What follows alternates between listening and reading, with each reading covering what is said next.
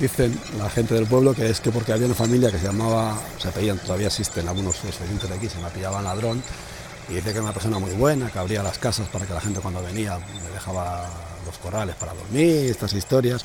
Pues podemos que es por eso, queremos pensar que es por eso, por lo del buen ladrón, de la familia, no, no de la profesión de ladrón. El estrés del trabajo y la intensa vida en la ciudad han llevado a David a iniciar una aventura para descubrir la provincia de Zamora, compatibilizando su actividad profesional gracias a la facilidad de comunicación con la capital de España. En Zamora Travel Podcast.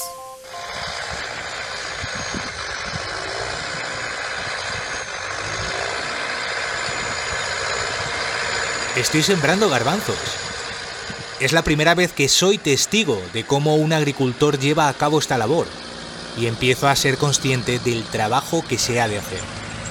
José Antonio es quien me abre los ojos a una tarea que es tan solo la continuidad de un proceso que comenzó con la preparación del terreno en el que se va a desarrollar la nueva cosecha de garbanzos de Fuentesauco. Pues lo normal es hacer una, labor de profundidad, de alzado que llamamos, con una vertedera. Eh, suele ser la mejor época para nosotros, pensamos que suele ser los advientos. Decían los viejos que harán adviento, ahora ya ni con tiempo, y es verdad. Tierras laras, pues no sé, a mediados de noviembre, mediados de, diciembre. Eso luego vienen las humedades, las nieves, en teoría, los hielos la pasan, la dejan muy suavecita. Se da un pase de gradas sobre febrero o por ahí, cuando el tiempo nos deja y nos parece la época mejor y sobre el mes de marzo, como hemos hablado antes, eh, se suele sembrar el garbanzo. Aquí se suele sembrar lo más normal, sembrar entre surcos a unos 50, 55, con unas medias de kilos de unos 100, 100 kilos por hectárea. Se siembra en la tierra a una profundidad de 3, 4 centímetros, donde ven las lluvias el garbanzo germina, si no tiene suficiente humedad, entonces luego germina cuando vienen las lluvias, y es un proceso prácticamente artesanal, se hace como hace unos años, solamente ha cambiado la, forma de sembrarlo. Antes los echabas con la mano a chorro y ahora llevas una máquina de precisión que lo cogen por una presión neumática, un vacío que hacen y te lo van poniendo donde tú quieres. Entonces, la, claro, la ciencia es mucho mejor porque regula la profundidad y regula la distancia y es más equilibrado a la zona de repartir la semilla en la tierra. Una vez que están sembrados en el mes de marzo, suelen nacer, depende mucho de la climatología, 20, 25, 30 días estar el avance fuera y luego es estar muy pendiente de que no tenga enfermedades, sobre todo aéreas, rabia, cosas de estas. Y poco más, porque tampoco admite ningún tratamiento extraño, no requiere ni abonos, ni requiere tratamientos químicos, ni nada, nada, a menos que haya un problema de rabia y cosas de estas que hay que tratarlos es difícil, pero vamos, no siendo eso no se suele echar nada más al garbanzo. Luego viene la época de, crecimiento de la planta, que suele ser toda la primavera hasta principios de verano, y, si la cosa va bien y el año es normal, pues sobre primeros de agosto, mediados de agosto se suele, se suele cosechar.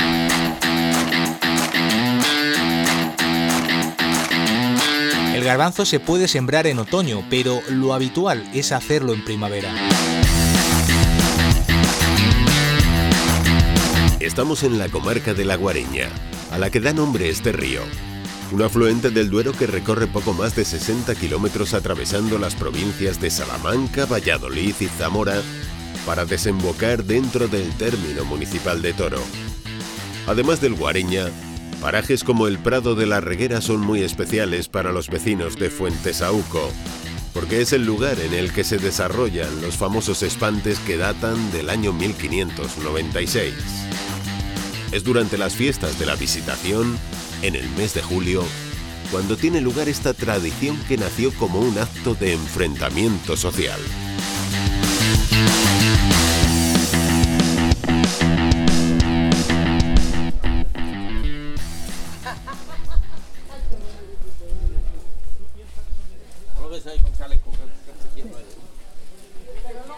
Es día de mercado en Fuentesauco. Multitud de comerciantes se reúnen en torno a la iglesia de Santa María del Castillo, un edificio declarado bien de interés cultural. Vecinos llegados de localidades de la comarca se acercan en una mañana soleada.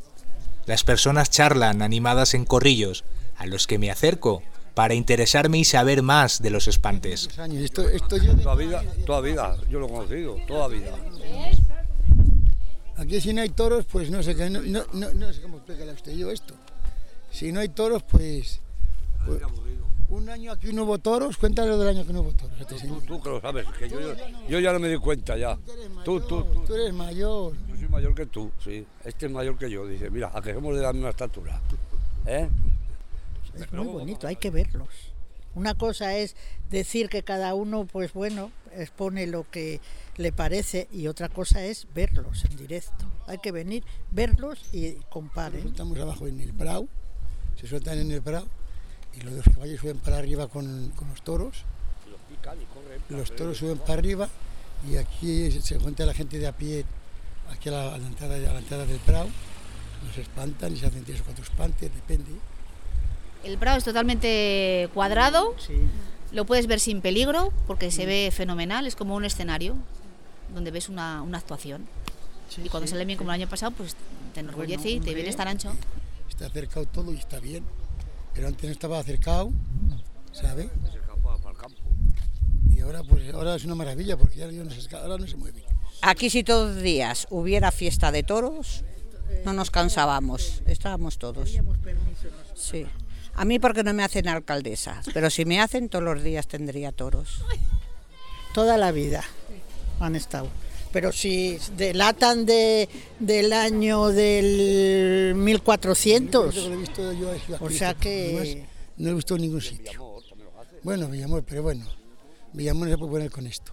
Los espantes nacieron, al parecer, como un acto de rebelión del pueblo llano que esperaba a la manada de toros que los caballistas conducían para celebrar los festejos taurinos, impidiéndoles el paso y obligándoles a agruparlos de nuevo. Era un, un encontronazo entre, entre la gente de, de a pie y luego ya los, los hidalgos, digamos. El portal web mundotoro.com define los espantes de Fuentesauco como una muralla humana frente a una manada de toros bravos. Una tradición única en el mundo que cada año atrae a miles de visitantes.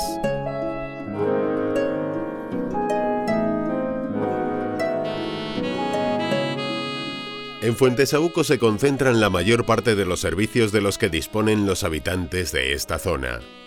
La economía depende fundamentalmente del sector primario y en torno a este se ha desarrollado la industria agroalimentaria que se dedica a la transformación de productos cárnicos, lácteos o espárragos.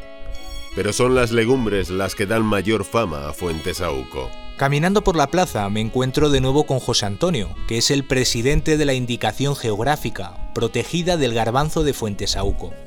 Él y Nicolás, el gerente, se dirige a la oficina con intención de celebrar una reunión de trabajo. Antes me cuentan algunos detalles de la tarea que desarrolla el propio Consejo. Bueno, el Consejo Regulador tiene eh, una doble finalidad y, y un- unas competencias que están definidas en, en- su reglamento y, es, por un lado, controlar el, cumplimiento del pliego de condiciones, eh, realizando las tareas propias de la certificación y, por otro, promocionar el producto, promocionar de forma genérica a las marcas que comercializan y las empresas que comercializan el, el garbanzo de Fuentesauco eh, con los debidos criterios de etiquetado, mm, logotipo, contraetiqueta, para que el consumidor que adquiera un garbanzo que lleva eh, esta contraetiqueta y esta imagen eh, tenga eh, plenas garantías de que lo que está comprando y lo que va a consumir es gar- garbanzo de Fuentesauco, indicación geográfica protegida, que es la única forma de denominar este producto. Hace unos años, no sé, aproximadamente unos 15, 20 años antes de aparecer el Consejo Regulador, estaba prácticamente de una manera testimonial, se sembraba pues por a las casas y poco más. Luego eh, hubo gente que, se, que, tenía inquietudes para recuperar garbanzo Fuentes Auco, se creó el, el Consejo Regulador y a raíz de ahí ha ido tirando y de pasar a sembrar, no sé, que entonces sembrarían 12, 14, 15, 20 hectáreas en el, en el pueblo, ya te digo, de una manera bastante testimonial, hemos pasado a 600 y pico, o sea, se ha incrementado mucho la siembra, sobre todo por la labor del Consejo y el haber recuperado el garbanzo autóctono de Fuentesauco. Al principio teníamos muchos problemas porque como no había otra cosa, se metieron aquí, se contaminaron mucho las semillas, llegó garbanzo andaluz, mexicano, canadiense, y claro, son garbanzos que tienen menos sabor, tienen una variedad diferente, se cuecen antes, dan menos problemas de cochura, tienen mejor presencia porque son garbanzos aparentemente más gordos, la gente aprecia mucho el calibre, todavía no hemos entrado en la calidad, seguimos comiendo por los ojos. Y hubo una época ahí que estuvo a punto de desaparecer. Luego se rescató una semilla autóctona que nosotros pensamos que es la que mejor le va a esta zona, más que nada, no porque lo digamos el consejo, porque lo dice pues, pues el tiempo, los años y hace un montón de, hace 3, 4 siglos que ya se dieron cuenta de que había que de alguna manera eh, prevenir la contaminación de otras semillas. Y de que hemos optado por esta semilla, cada año estamos subiendo la calidad y estamos consiguiendo un producto que por lo menos es diferente a los demás y que nosotros pensamos que tiene mucha más calidad. Para gustos, los sabores. Así lo indica la página web de los alimentos de Zamora, de los que forma parte el garbanzo de Fuentesauco, que se produce en 21 términos municipales del sureste de la provincia, en la comarca de la Guareña, una legumbre amparada por el sello de calidad correspondiente. y la protección de denominaciones oficiales. Estas particularidades son las que hacen posible su inclusión en la marca que, bajo el nombre de Alimentos de Zamora, apoya esta institución. Es hora de comer y estoy deseando comprobar que es cierto todo lo que me han contado de los garbanzos de Fuentesauco, que son un reclamo para muchos que aprecian la gastronomía y los productos de calidad de cada territorio. Así me lo cuenta Manuel, el responsable del restaurante. la gente, toda la gente que viene, mucha gente que, que pasa y vienen a Fuentesauco y se quedan a comer y todos piden el garbanzo. Por eso yo procuro tenerlo prácticamente el 100% de los días, el garbanzo porque como estamos en Fuentes que no vamos a comer una receta de garbanzos. El cocido, por ejemplo, nosotros lo tenemos con 48 horas de antelación, pero eh, con boletus o con, con, chorizo, con cualquier otro tipo de unas gambas, tal, pues lo hacemos prácticamente diariamente. Para esa demanda, evidentemente, que, vienen de. que es más el fin de semana cuando se, se desplaza la gente a comer garbanzos en Fuentes durante la sobremesa he conocido a Mari Carmen y Clemente, una pareja que tienen casa en Vadillo de la Guareña, donde pasan todo el tiempo que les deja el trabajo, que Clemente desarrolla en el País Vasco, a donde se fue con su familia cuando tenía cinco años.